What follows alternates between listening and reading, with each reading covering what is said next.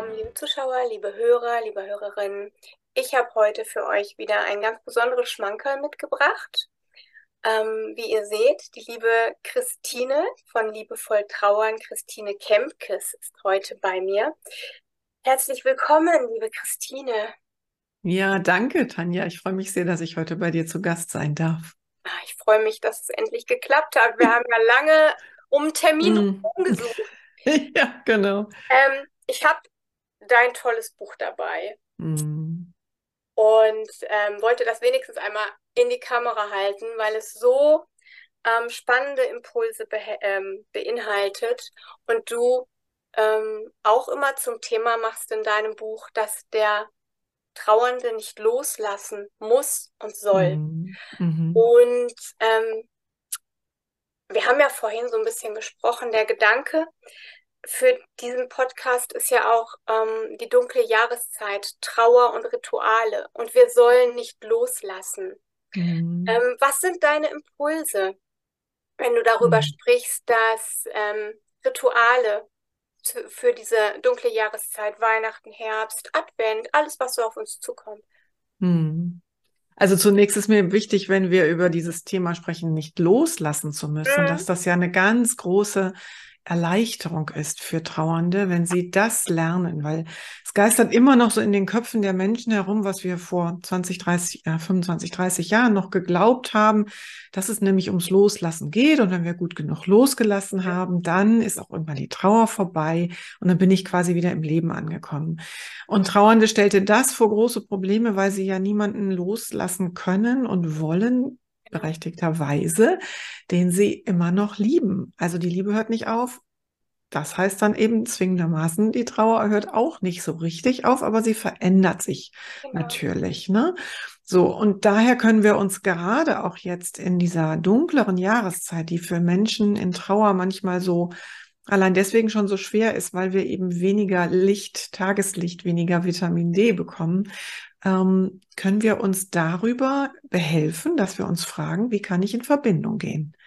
Also wie kann ich, statt loszulassen, in Verbindung gehen mit dem verstorbenen Menschen, den ich immer noch so sehr liebe? Ja, natürlich, ich kann jetzt nicht umarmen, ich habe ihn nicht neben mir auf der Couch, diesen Menschen, aber ich kann mir ja überlegen, was könnte ein verbindendes Ritual sein. Und Ritual hört sich manchmal so groß an. Ich finde, das fängt mit ganz, ganz kleinen Dingen an. Also was ich meinen trauernden KlientInnen gerne mit auf den Weg gebe, ist, wenn ihr doch sowieso zum Grab geht, beispielsweise, und Blumen zum Grab bringt, dann kauft doch einen doppelten Bund Blumen und die eine Hälfte lasst ihr am Grab und die andere Hälfte stellt ihr bei euch zu Hause auf den Küchentisch oder auf den Esstisch. Das ist ja auch schon eine Form von Verbindung, ja. Oder ich kaufe zweimal die gleiche Rose oder das gleiche Blümchen und eins geht zum Grab und eins bleibt eben bei mir zu Hause.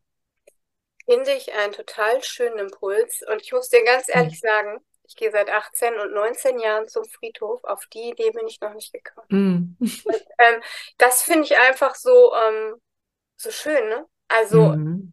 dieser Impuls ist so wertvoll. Oder mhm. was wir auch bei uns immer machen, ist, wir nehmen grundsätzlich ähm, die Geburt mit. Und die, mhm. ähm, ähm, also viele machen ja auch den, um den Todestag immer so, dass die negativen Gedanken hochkommen, die mhm. Trauer, das ist ja auch okay und das gehört ja auch dazu. Davor können wir nicht mhm. weglaufen. Ähm, aber was ich immer liebe, Entschuldigung, und mit meiner Familie geliebt habe, waren eben auch die Geburtstage, mhm. den schönen Kuchen zu machen, mhm. den der Verstorbene gerne ähm, zu sich genommen hat. Einfach mhm. in Runde sitzen mhm. und ähm, gemütlich erzählen, in Erinnerung eintauchen. Also wie so ein mhm. Erinnerungsfest. Mhm. Ich frage immer, wie habt ihr denn zu Lebzeiten den Geburtstag verbracht? Denn es muss ja jetzt nicht so sein, dass jetzt auf einmal, nur weil die Person tot ist, ich mir weiß Gott was ausdenke, was ich jetzt veranstalten möchte an dem genau. Geburtstag, genau. nur weil ich vielleicht mal irgendwo in einem Trauerbuch gelesen habe, dass Rituale gut tun, ja. Wenn derjenige ähm, seinen Geburtstag nie gefeiert hat oder immer eher so ganz still und zurückgenommen, dann würde so ein ganz ausladendes Ritual, ich sag mal, ich gehe mit Freunden zum Grab und trinke da vielleicht sogar Sekt oder picknicke dort, das ist ja alles denkbar, aber das wäre ja dann gar nicht passend. Also jedes Ritual, finde ich, muss irgendwie zur Situation und zu den handelnden Menschen und auch zu der verstorbenen Person passen. Und was ich ähm, denke, ist, ähm, es, es, muss ähm, gemacht werden, weil man es gerne macht. Also weil man es gerade mhm. fühlt. Ne? Ich bin mhm. jetzt jemand, ich bin an sich ich komme mal auf mich zurück, weil ich denke, das ist so ähm, die authentischste mhm. Art und Weise. Mhm. Ne? Ähm, ich bin jetzt zum Beispiel überhaupt kein großer Friedhofsgänger. Liegt mhm. A daran, mhm. ähm, dass ich sowieso meine Verstorbenen immer um mich rum habe und B, jedes Mal, mhm. wenn ich davor stehe, das gilt wie gesagt nur für mich, das empfindet mhm. mit Sicherheit jeder anders.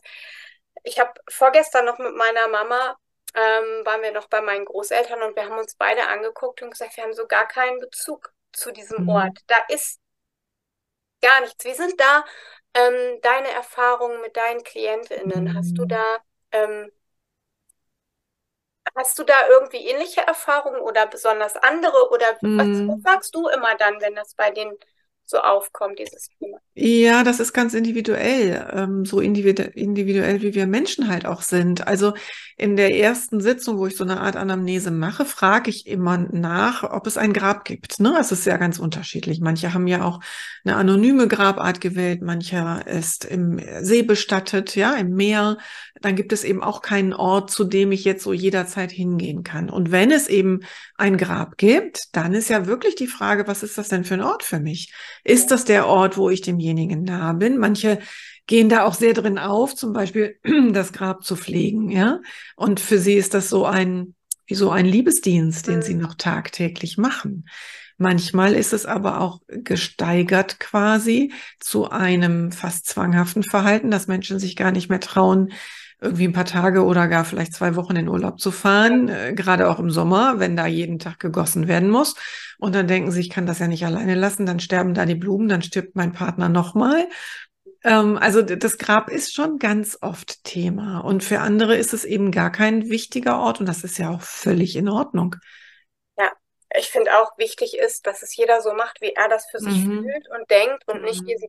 Also ich kenne auch, wirst du bestimmt auch kennen, ähm, ich kenne auch ganz viele, die gesagt haben, ich muss da jeden Tag hingehen. Ja, Wie genau. Musst du denn, ne? Also warum? Mm. Ja, was sollen denn die Nachbarn sagen, wenn keine Kerze brennt? Das fand ich dann immer mm. so. Mhm. Ne? Aber jeder, bitte, jeder wie er will. Aber ich musste dann für mich ähm, bei mir in der Familie doch schmunzeln. Das betraf mm. meine Familie, weil ich dachte, weißt du, es erwartet keiner, dass du jeden Mittag um zwölf die Kerze anziehst. Aber wenn derjenige das für sich braucht, dann ist ja auch okay. Das ist etwas, was ich mit meinen KlientInnen tatsächlich auch immer erarbeite. Also was ist die Motivation ja. hinter einer Handlung? Also muss ich, meine ich zum Grab zu müssen, weil man das so macht oder weil die Nachbarn sehen könnten, ja. oh, da war jetzt aber eine ganze Woche niemand mehr da. Ähm, oder eben auch gehe ich vielleicht nicht zum Grab, schlichtweg, weil ich Angst habe davor. Auch das kann ja sein. Dann ist es nicht so, dass es kein wichtiger Ort ist, sondern es wäre vielleicht sogar ein wichtiger Ort, aber jemand traut sich nicht. Und dann gehe ich schon mal, wenn es Menschen hier bei mir vor Ort in der Region sind, dann gehe ich auch schon mal mit. Oder was auch immer ein ganz besonderer Moment ist, wenn der Grabstein gesetzt wird. Das dauert ja meist ein paar Wochen bis Monate.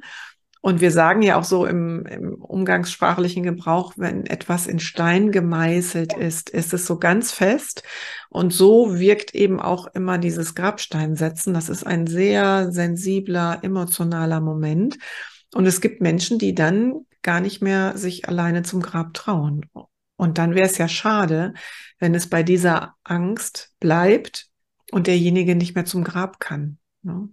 Ähm, was ich vorhin in deiner Vita gelesen habe mhm. und gar nicht so auf dem Schirm hatte. Du bist mhm. auch Bestatterin. Ne? Mhm. Ich habe vier Jahre lang als Bestatterin gearbeitet, jetzt seit einem guten Jahr nicht mehr, weil ich in die ah. volle Selbstständigkeit gegangen bin. Ja, ich habe hier in Duisburg bei einem äh, Bestatter angestellt gearbeitet und habe das wirklich von ganzem Herzen gemacht. Ich habe das geliebt in dieser sogenannten Schleusenzeit ne, zwischen Tod und Beisetzung, also die Schleuse zwischen dem Leben und dem Tod, zwischen dem Leben mit dem Menschen, für uns Zurückbleibende und dem Leben ohne den Menschen. In dieser Zeit Menschen zu begleiten, das habe ich schon wirklich sehr, sehr gerne gemacht. Es ließ sich nur irgendwann nicht mehr vereinbaren mit der Selbstständigkeit. Und jetzt bist du ähm, nur in Anführungsstrichen noch als, als Trauerbegleiterin ähm, selbstständig. Du bildest auch aus, ne? Genau, ich bilde Trauerbegleitende aus. Ich ähm, mache noch ein bisschen freie Trauerreden und die Haupttätigkeit ist tatsächlich mittlerweile das Ausbilden und Fortbilden und eben die Trauerbegleitung für Einzelklienten und auch für das Thema Trauer am Arbeitsplatz. Wahnsinn, du hast echt ähm, ganz schön viel, ähm, mm. was du mhm. mitbringst in diesem mm. Bereich. Ähm, mm. Wo du gerade sagst, Trauer am Arbeitsplatz. Ich mache jetzt hier einfach ganz viele Felder auf, weil ich das so mhm. spannend finde, mich mit dir darüber ähm, auszutauschen. Ähm, und einfach immer wieder merke, es ist so viel Thema. Trauer am mhm. Arbeitsplatz ist ja auch immer so ein ähm, mhm. ganz großes Thema. Nach, je nachdem, wer gerade verstorben ist aus deiner mhm. Familie, hast du ja nach zwei Tagen eigentlich schon wieder dazu erscheinen, wenn du denn mhm. überhaupt mal frei bekommst für die ähm, Bestattung. Ja. Und dann erwartet ja jeder, dass du normal wieder funktionierst. Mhm. Wie, ähm, wie, wie ist das in, oder wie empfindest du das in, ähm, in deinen Klientengesprächen? Mhm. Wird in Firmen über Trauer gesprochen? Gibt es da Raum oder ist das ein Bereich, wo man sagt, da muss noch viel, viel mehr Platz geschaffen werden? Ich glaube, grundsätzlich bewegt sich da schon relativ viel in den letzten Monaten und Jahren, aber natürlich haben wir in Unternehmen ein Abbild unserer Gesellschaft. Warum sollte das im Unternehmenskontext anders sein? Also dort arbeiten und, und führen und planen und organisieren die Menschen, die eben auch Teil der Gesellschaft sind. Und deswegen haben wir da eben auch ganz unterschiedliche Unternehmenskulturen. In manchen Unternehmenskulturen ist es ganz einfach, Menschen durch Krisen auch zu begleiten. Das muss ja gar nicht immer der Verlust durch Tod sein. Das kann ja auch sein, dass äh, Menschen Trennung oder Scheidung erleben. Das kann sein, die ganzen geflüchteten Menschen, die im Arbeitskontext sind. Das kann sein, dass ähm, Vater oder Mutter ein Kind schon in der Schwangerschaft verlieren, was gar nicht sichtbar ist. Ne? Und diese Trauer wird mit an den Arbeitsplatz gebracht. Und natürlich kann es auch passieren, dass jemand aus dem Arbeitskontext, vielleicht sogar am Arbeitsplatz, ja. verstirbt. Ne? Also wir haben ganz viele Facetten des Themas am Arbeitsplatz. Und die Frage ist ja, wie gehen KollegInnen und wie gehen Führungskräfte mit diesem Gefühl um? Also und auch mit dieser fehlenden Belastbarkeit, die ja für einige Zeit da ist. Ja. Kann da Rücksicht genommen werden? Gibt es einen Raum dafür, dass Menschen mal nicht so funktionieren, wie sie das bisher immer konnten? Gibt es Möglichkeiten zu sprechen? Wie, und wie gestalten wir das überhaupt von Unternehmensseite? Wollen wir kondolieren? schickt das Unternehmen einen Kranz äh, zur Beerdigung, ähm, schaltet es eine Anzeige. Da, da gibt es viele Dinge zu beachten und vieles auch falsch zu machen. Also da kann man wirklich falsch liegen, beispielsweise wenn die dienstliche Anzeige vor der privaten Traueranzeige erscheint, ist ein echtes No-Go, ne? Oder die wird einfach, einfach geschaltet, ohne die Familie zu fragen, ob sie das überhaupt ah, okay. will. Ne? Also da gibt es ein paar Dinge echt zu beachten. Ähm, ja, genau. Und das also im Idealfall ist ein Unternehmen vorbereitet und fängt nicht erst an zu rudern, wenn der Fall erstmals da ist. Ähm, aber die kontaktier kontaktieren dich ja, weil ein akuter Fall ist. Ne? Ich musste jetzt mal eben schreiben. Unterschiedlich. Also ähm, die, also ich gehe davon aus, weil du sagtest, im Idealfall sind die mhm. vorbereitet. Ich wäre mm. jetzt nicht vorbereitet, ne? Und wenn ich keine Ahnung habe, wie sowas geht, würde ich dich anrufen. So. Mhm. Ja, also es gibt Unternehmen, es gibt Unternehmen, die buchen mich zum Beispiel für einen Impulsvortrag im Rahmen eines Gesundheitstages. Damit landet das Thema im Unternehmen und dann gibt es manchmal Menschen, die sagen von beispielsweise Betriebsratsseite aus oder Personalabteilung, die dann sagen, oh, das ist ein große, größeres Thema. Ich glaube, da bilden wir jetzt mal eine Arbeitsgruppe und da machen wir mal so ein paar treffen wir mal Entscheidungen, wie wir das bei uns handhaben wollen. Wie sind die Prozesse? Wer ist zuständig? Wer ist Ansprechpartner? Ja. Ähm, und dann gibt's natürlich die Situationen, wo ich ähm, manchmal auch zu einem gestaltenden Workshop dazu gerufen werde. Also wenn jetzt beispielsweise äh, jemand aus der Personalabteilung sagt, so, wir sind für alles hier aufgestellt, für Gesundheitsmanagement, für ähm, ähm, für Pflegeguides oder so, ne? Wir haben alles Mögliche, aber für Trauer haben wir nichts. So, dann werde ich manchmal gebucht, quasi, dann mache ich so eine Art Organisationsentwicklung. Und manchmal werde ich gefragt, spontan, akut, weil halt ein Kollege oder eine Kollegin aus dem Team verstorben ist und die eben sich jetzt fragen, wie können wir denn damit jetzt umgehen? Ne? Spannend, wie viel ähm, Raum das auch wieder gibt, ne? Mhm. Also wie viele verschiedene mhm. Anlässe es da gibt, mhm. Wo, wo die Leute einfach Bedarf haben und was mhm. man im Außen gar nicht so mitbekommt. Genau. Also ich stelle immer wieder fest, ich bilde mir ja ein, aber hm, das liegt wahrscheinlich daran, dass die Menschen, die zu mir kommen, die glauben natürlich an Leben nach dem Tod. Mhm. Und die haben irgendwie eine Art ähm, für sich gefunden, nicht immer, aber meistens äh, mit sich und ihrer Trauer irgendwo umzugehen oder mhm. mhm. Erfahrungen damit. Darum mhm. ist für mich immer vieles so selbstverständlich, aber mhm. ähm, das ist es, glaube ich, gar nicht. Nee, genau. Genau. Und ich erlebe ja in meinen Einzelbegleitungen dann das andere Ende, quasi die Arbeitnehmerinnensicht, wo wir ganz häufig darüber sprechen, da ist jemand eben mit den zwei Tagen Freistellung nicht hingekommen, also gab es noch eine Krankschreibung.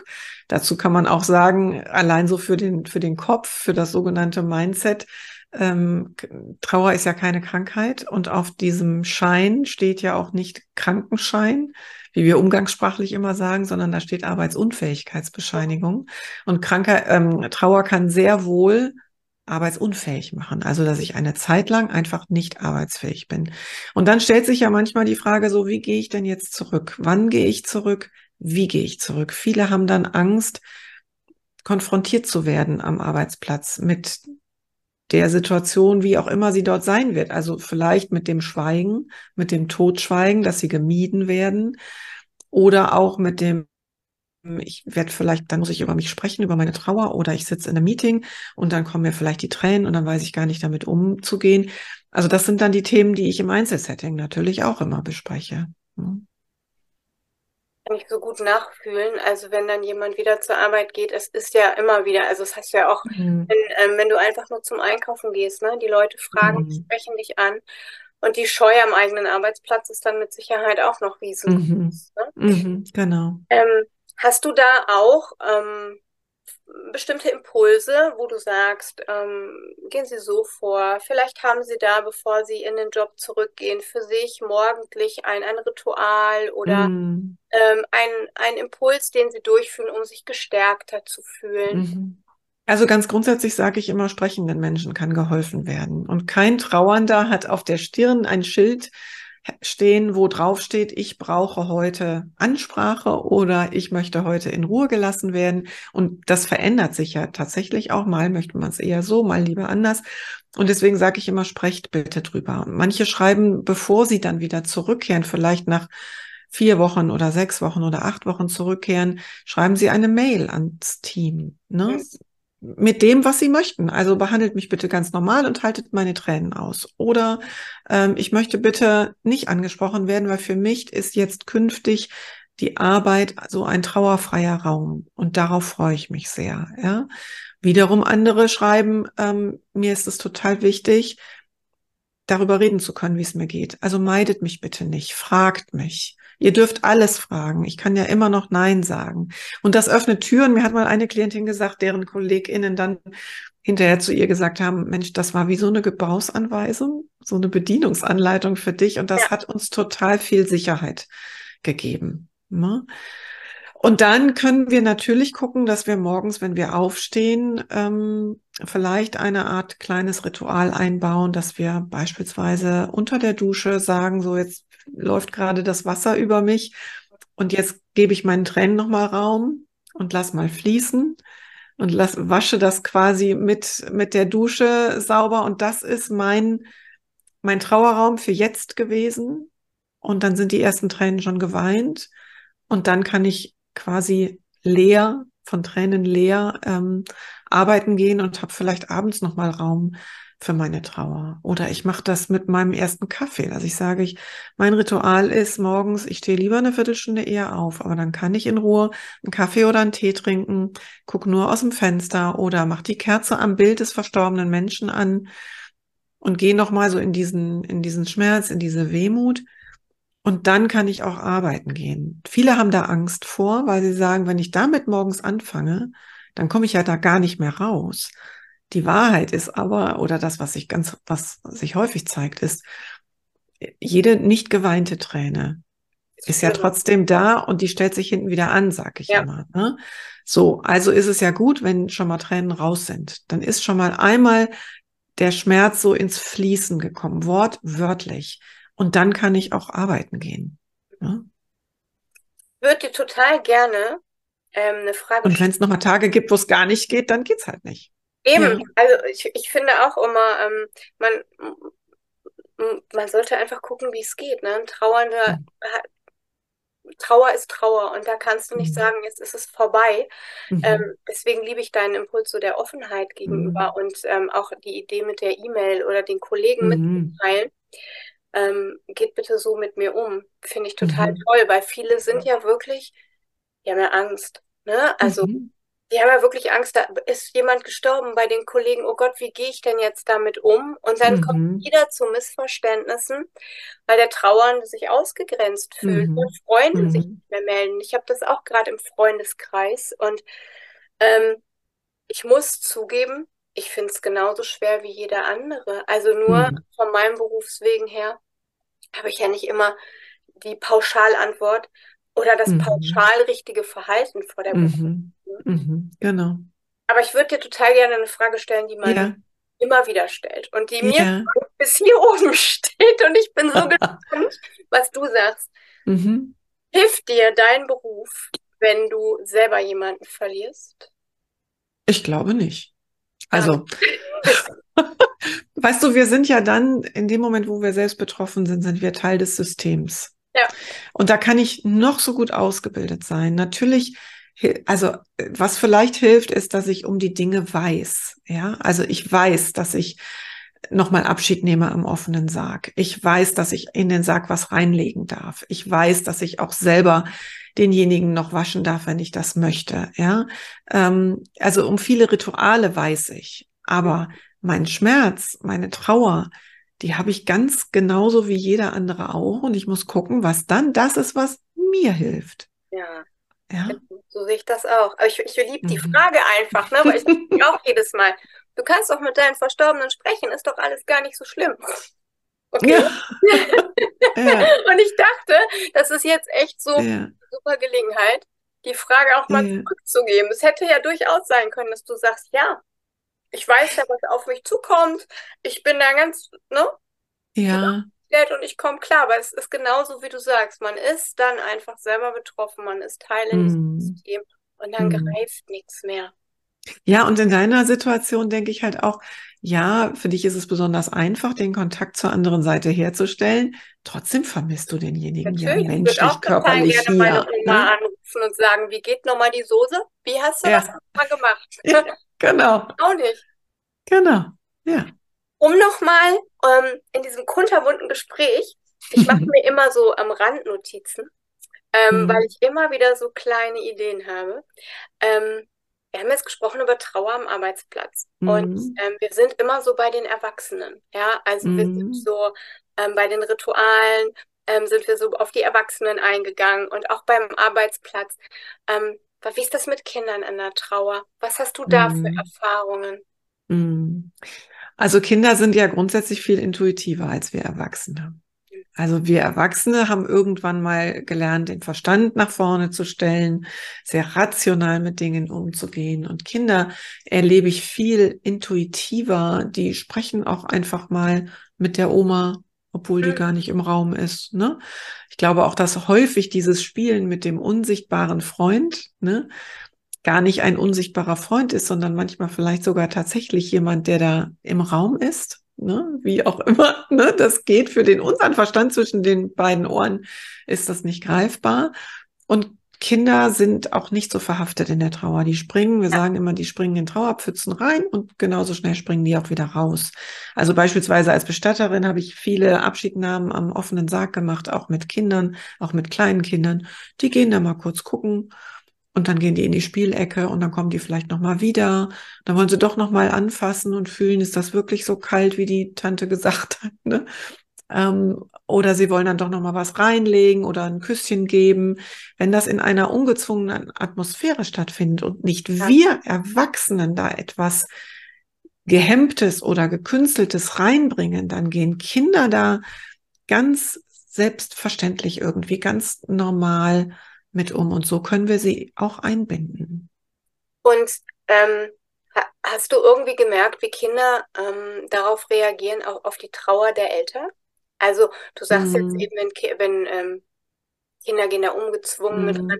Wie ist das mm. jetzt, wenn die Mama ganz doll weint oder die Mama sagt, das Kind soll nicht mitgehen und und und? Ähm, hast du da Erfahrungswerte mit? Also grundsätzlich lade ich. Kein Freund, nein. Aber nee, nee, ich, ich, ja. ich sag dir auch den Hintergrund. Also bei mir ist es ja schon lange her, da waren meine Kinder auch klein und ich habe das ja. genauso erlebt wie du.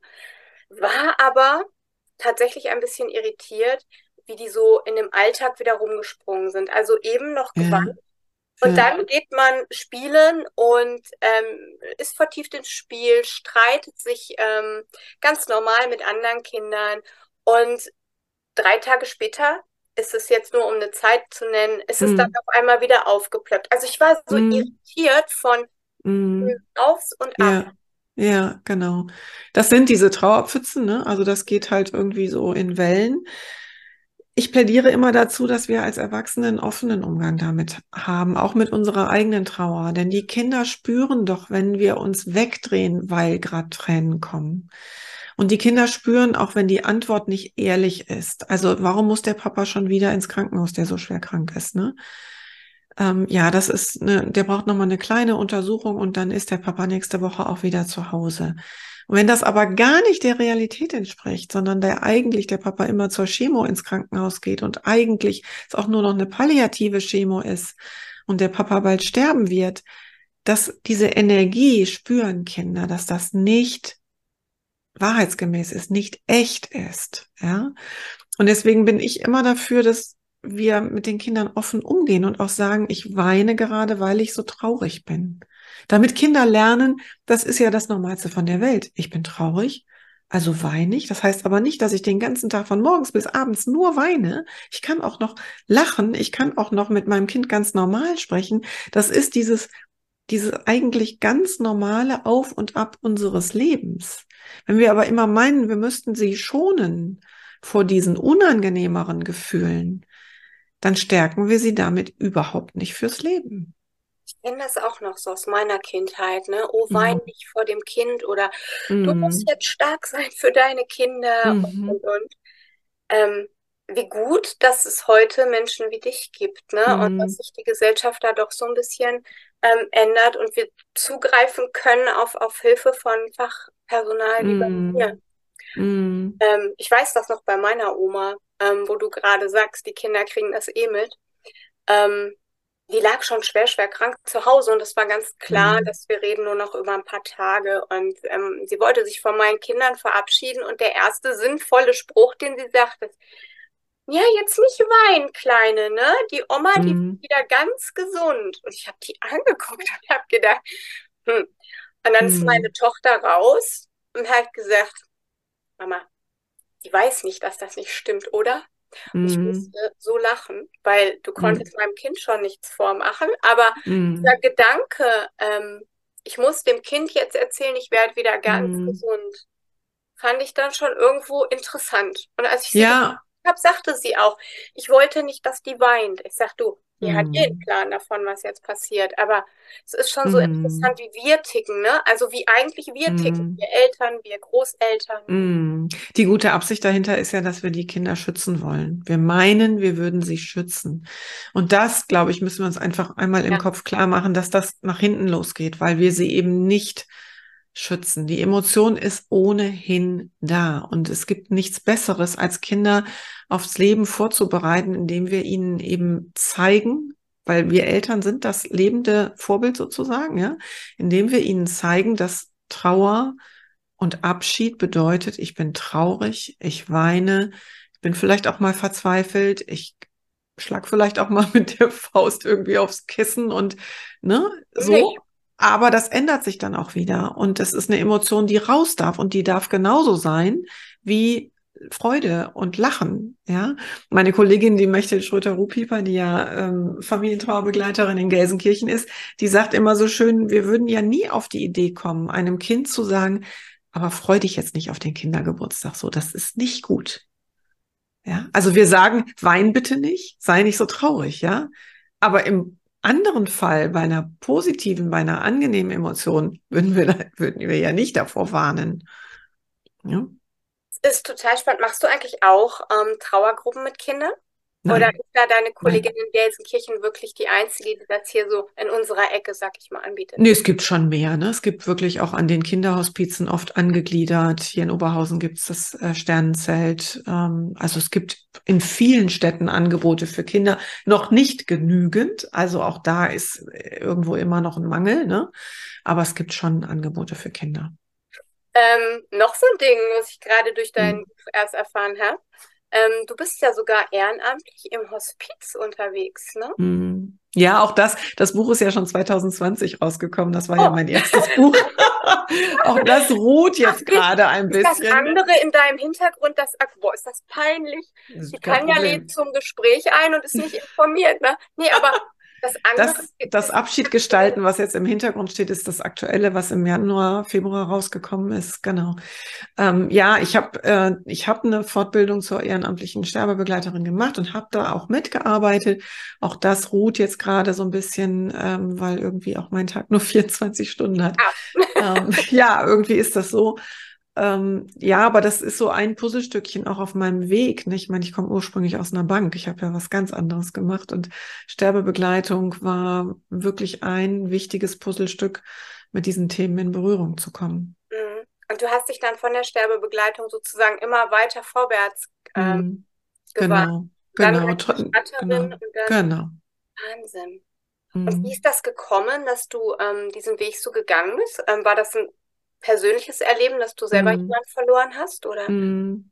Also die lange Version kann man nachhören in meinem eigenen Podcast Liebevoll Trauern, die erste Episode. Da habe ich einen, äh, habe ich das eingesprochen von der Bankerin zur Bestatterin. Ach, guck. Ähm, das waren viele kleine Schritte. Ich bin irgendwie nach und nach. Ich habe immer was mit Menschen gemacht. Auch in der Bank habe ich fast nicht im klassischen Bankgeschäft gearbeitet, sondern fast überwiegend immer im Personalbereich also immer gerne mit Menschen gearbeitet und dann mhm. kam irgendwann das Coaching, was ich als Fortbildung gemacht habe. Dann habe ich eine Mediationsausbildung gemacht und ähm, dann kam ein eigener Verlust und der Umgang, den ich im Umfeld erlebt habe. Und dann habe ich festgestellt, dass ich Trauer in mir trage, von der ich gar nichts wusste. Also transgenerationale Trauer von, meinen, von meiner Mutter übernommen. Ähm, und so kam dann eins zum anderen. Geh doch bitte nochmal, wo ich dich gerade hier habe. Transgenerationale Trauer. Genau. So. Meine Eltern haben vier Kinder. Ein Ansatz. Ja. Ja, meine Eltern haben vier Kinder. Ich bin die jüngste. Ja. Und meine älteste Schwester wurde im neunten Monat tot geboren. Ja. Also meine Mutter ist mit dickem Bauch ins Krankenhaus und ohne Kind nach Hause gekommen. Das Kind wurde beerdigt in der Zeit, als sie noch selber mit dem Leben kämpfte, weil sie eine schwere Sepsis hatte.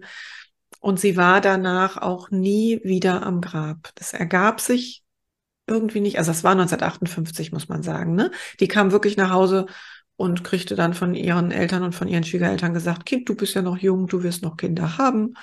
Jetzt arbeite mal, das lenkt dich ab. Ne? Dann hat sie weitergearbeitet und dann kam eben auch zwei Jahre später mein Bruder ähm, und dann noch eine Schwester und dann eben ich nochmal als Nachzögling. Und je mehr Kinder dann da so waren und je mehr sie in diesem Alltag irgendwie war, war zwar immer eine riesengroße Trauer in ihr, insbesondere im Sommer an diesem Geburts- und Todestag, ähm, aber sie war nie dort. Und ich wusste, also sie, meine Schwester wurde nie totgeschwiegen, wir wussten das alle, dass es sie gab, ähm, aber sie war eben nicht wirklich integriert in die Familie, also nicht auf eine heilsame Art und Weise. Und ich habe irgendwann mal festgestellt, da war ich aber schon 50 oder fast 50, ähm, dass ich irgendwie einen ganz traurigen Kern in mir trage, den ich nie zuordnen konnte. Also selbst in ganz glücklichen Lebenssituationen. Ich kann mich an so einen Moment an meiner Hochzeit erinnern, wo ich dachte, warum bin ich denn jetzt auf einmal so traurig? Ja, jetzt weiß ich das. Ähm, ich habe die Trauer übernommen, die meine Mutter nicht verarbeiten konnte. Das war, das Thema war für sie zu groß. Sie konnte das nicht. Ähm, zumindest erstmal viele Jahre nicht. Und ähm, dann habe ich das genommen und ich darf dann den Teil zurückgeben, der nicht zu mir gehört. Also natürlich habe ich meine eigene Trauer um eine Schwester, die ich nie kennenlernen konnte. Aber ich muss nicht, nicht die Trauer meiner Mutter nehmen.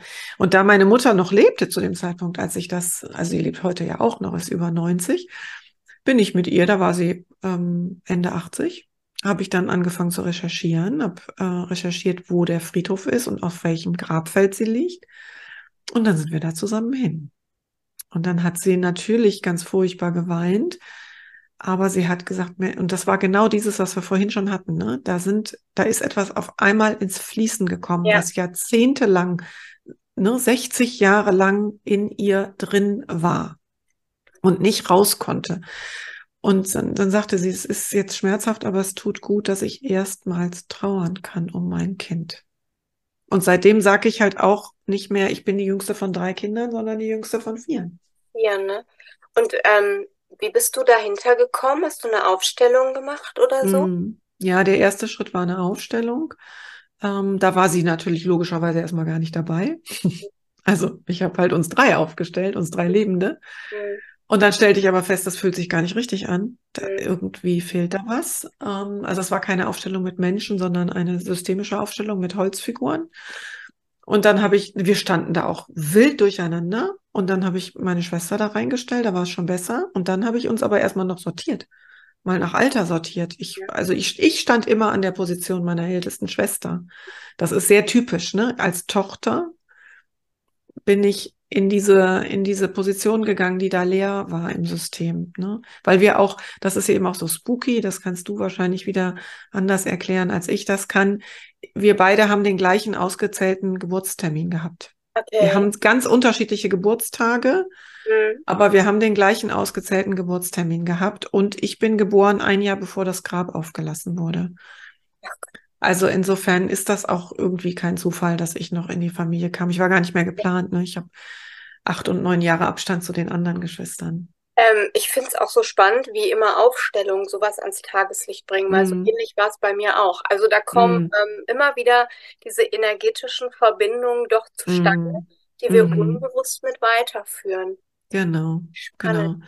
Und ich mache ja auch Genogrammarbeit und das ist ja quasi die, die gezeichnete Aufstellung. Also Ach Ne, also das Genogramm ist ein Familienstammbaum, der erweitert wird um biografische Informationen, die wir haben. Und da umgehe ich ja quasi diesen Schritt in der Aufstellung, wo das alles nach Gefühl steht. Und dann ja. ist eben auch einiges verrückt und durcheinander, so wie das bei mir ja auch war. Und im Genogramm kriegt jeder sofort seinen Platz, in den wir hineingeboren werden. Und da hatte ich gar keine Chance, an die andere Stelle mich zu zeichnen, sondern in meinem Genogramm stehe ich mal schön an vierter Stelle ganz hinten.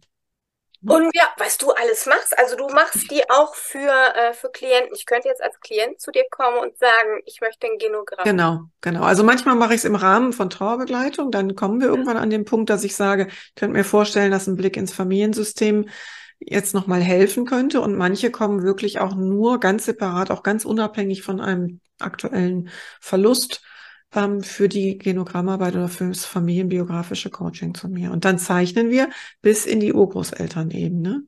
Ach. Und jeder hat seinen Platz und das ist absolut magisch.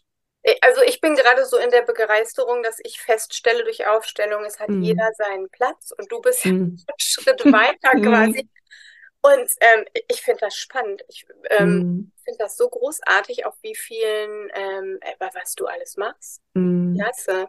Mm. Ähm, um jetzt den Kreis zu schließen, ne? Mit den mm. Ritualen, bei denen wir ja mm. angefangen sind, von den Ritualen -hmm. zu allem drumherum, was ich so spannend finde, hast du ähm, besonders jetzt zu dieser dunklen Jahreszeit ähm, Gibt es da was Jahreskreistypisches, was du sagst, mhm. ähm, was du deinen ähm, Klientinnen empfehlt, mhm. wenn ja. irgendwas ansteht, so Richtung Herbst. Ja, ja, genau. Magst du was mit uns teilen? Ja, sehr gerne. Also zum Danke. einen ähm, ist ja Licht ein schönes Symbol in dieser Jahreszeit. Ne?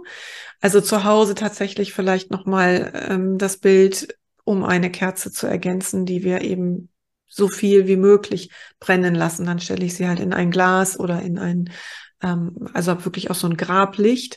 Dann, dafür muss man gar nicht großartig kreativ begabt sein, kann ich die mit ganz einfachen Mitteln individualisieren, indem ich ein ganz schlichtes ähm, Grablicht bei, weiß ich nicht, bei DM oder Rossmann oder sonst wie kaufe, will jetzt keine Werbung machen.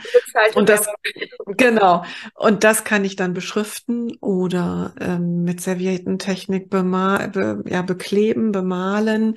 Für Kinder ist es total schön, wenn die in den Deckel eines solchen Grablichtes eine Geheimbotschaft schreiben dürfen. Für die Oma oder für die Mama oder für den Papa. Ähm, und dann gibt es zu Weihnachten dieses schon etwas bekanntere sogenannte Bonhoeffer-Ritual. Das kommt aus der Familie Bonhoeffer, die ja ihren Sohn im KZ verloren haben, dass man aus dem geschmückten Weihnachtsbaum zu Hause einen Zweig rausschneidet.